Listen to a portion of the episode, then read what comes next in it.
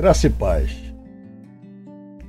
Hoje eu quero compartilhar acerca de um assunto no qual muitas pessoas me procuram, às vezes, pedindo orientação, esclarecimento, e me perguntam se de fato existe uma condenação eterna.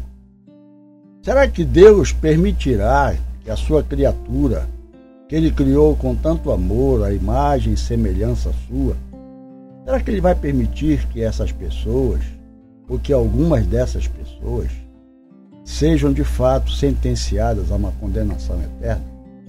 Bom, hoje eu quero dizer que as Escrituras, elas indubitavelmente não apenas admitem a realidade de uma condenação eterna, como também a descrevem claramente. E fazem isso dizendo que essa condenação é como um estado da existência humana sob profundas e intermináveis angústias. Uma espécie de banimento da presença de Deus em um lugar onde há densas trevas.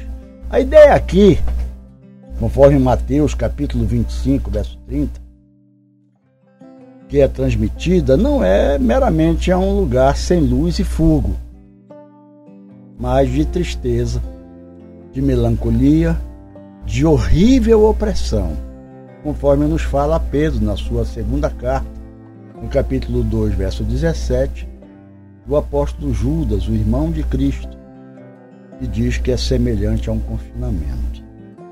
Entretanto,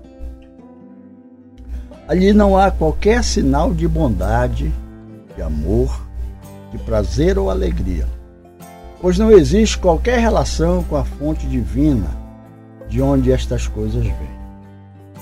Porém, hoje eu quero falar de algo muito melhor do que de condenação, de lugares terríveis, de sofrimento eterno.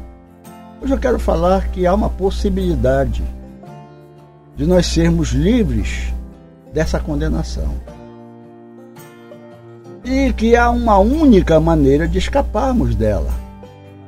Para isto, eu vou usar o que disse o apóstolo Paulo na carta que escreveu aos cristãos que estavam em Roma, talvez preocupados com a mesma situação que ainda muitos hoje se encontram. E ele diz: Portanto, Agora já não há nenhuma condenação para aqueles que pertencem a Cristo Jesus. Porque a lei do Espírito da vida em Cristo Jesus te livrou da lei do pecado e da morte. Paulo escreveu isso nesta carta aos Romanos, no capítulo 8, você encontra nos versículos 1 e 2 aquilo que acabamos de ler. Vou dizer agora o porquê não haver mais condenação para os que são de Jesus Cristo. Em primeiro lugar, porque Jesus assumiu a condenação de todos os que nele crerem. A Bíblia declara em 1 Coríntios, capítulo 5, versículo 21, que aquele que não conheceu o pecado, Jesus, Deus o fez pecado pelos que nele crerem, para que nele fossem feitos justiça de Deus. Consequentemente, Jesus tomou sobre si a culpa de todos aqueles que nele, confiando, creem, fazendo-se condenado em lugar desses, justificando-os diante de Deus. Esse é o valor da salvação que nos é oferecida por Deus em Cristo Jesus. A redenção pelo sangue, isto é, pela vida de Jesus, o qual é a oferta diante de Deus que nos traz o perdão. Logo, pela morte de Jesus, os que nele se abrigam pela fé são aceitos perante os olhos de Deus, diante de quem tem suas culpas pagas por tão precioso preço. Assim, não há por que temer por uma condenação da qual já estão livres. Jesus, o Filho de Deus, o nosso Salvador, pagou o preço por nossa salvação na cruz. Louvado seja o seu nome.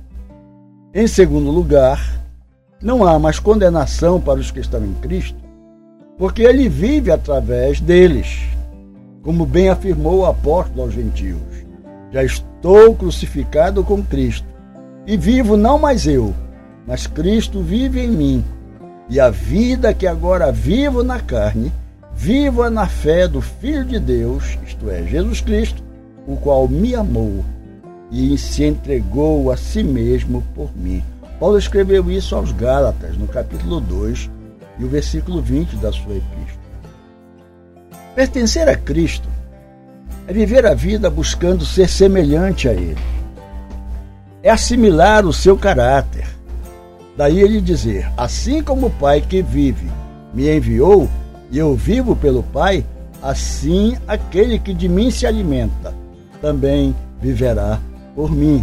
Ele está aí registrado essas palavras de Jesus no Evangelho segundo escreveu São João no capítulo 6 e o versículo 57. Ora, se Cristo vive dentro do crente, a sua vida deverá ser parecida com a que o Senhor redivivo viveu. A vida do verdadeiro cristão é pautada em fé, santidade, pureza, obediência à palavra de Deus, combate ao pecado e vitória sobre o mal. E tudo isto porque Cristo, Cristo vence por ele. Glória a Deus. Finalmente, não existe mais condenação para os que estão em Cristo, porque a sua vida é dirigida pelo Espírito Santo. Quando Paulo diz: os que estão em Cristo não andam segundo a carne, mas andam segundo o Espírito, ele está fazendo referência à direção que o Espírito Santo dá ao espírito daqueles que andam segundo Cristo andou, isto é, o espírito do homem passa a ser governado e dirigido pelo Espírito de Deus. E mais, todos os que são guiados pelo Espírito de Deus, esses tais são filhos de Deus, porque não receberam o espírito de escravidão para outra vez estarem em temor, mas receberam o espírito de adoção de filhos, pelo qual clamamos, Abba Pai. O mesmo espírito testifica com o nosso espírito de que nós somos filhos de Deus. Além do mais, ainda somos herdeiros de Deus e co-herdeiros com Cristo, se é certo que com Ele padecemos, para que também com Ele sejamos glorificados. Que tal? Viu como é muito mais precioso se estar abrigado em Cristo Jesus do que viver preocupado com uma condenação eterna? Jesus Cristo veio a este mundo exatamente para buscar e salvar dessa condenação aquele que estava perdido. E você? Você já se abrigou neste Salvador maravilhoso? Você já desfruta desta alegria de estar certo, de estar seguro que nenhuma condenação há mais sobre você, porque você agora está em Cristo? Não? Eu te convido agora a entregar o teu coração, isto é, a tua vida, teu ser, ao Senhor Jesus Cristo, que como Salvador, Ele certamente mudará o destino final da tua alma. Ele saberá como realizar isso em tua vida, pois é somente por fé nele que somos salvos da ira vindoura. A oração, ela não fará essa transformação na tua vida. Quem age e opera segundo a vontade e o poder de Deus na vida daquele que a Cristo se achega, é Ele mesmo.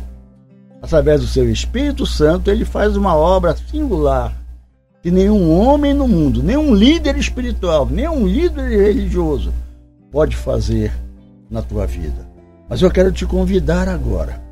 Se este é o desejo do teu coração, se há sinceridade em ti agora, quando ouves esta palavra e queres tomar esta decisão, eu quero te apresentar ao Senhor, te ajudar, estender a minha mão a ti, para que tu possas colocar a tua vida nas mãos deste precioso Salvador, para desfrutares desta alegria, já estares livre de toda a condenação eterna.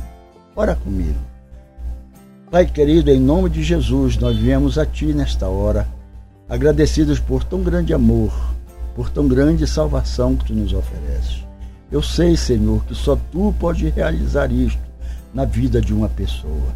E agora eu oro por este meu amigo, por esta minha amiga, que, Senhor, está diante desta palavra que ouviu e teve seu coração tocado pelo teu Espírito Santo.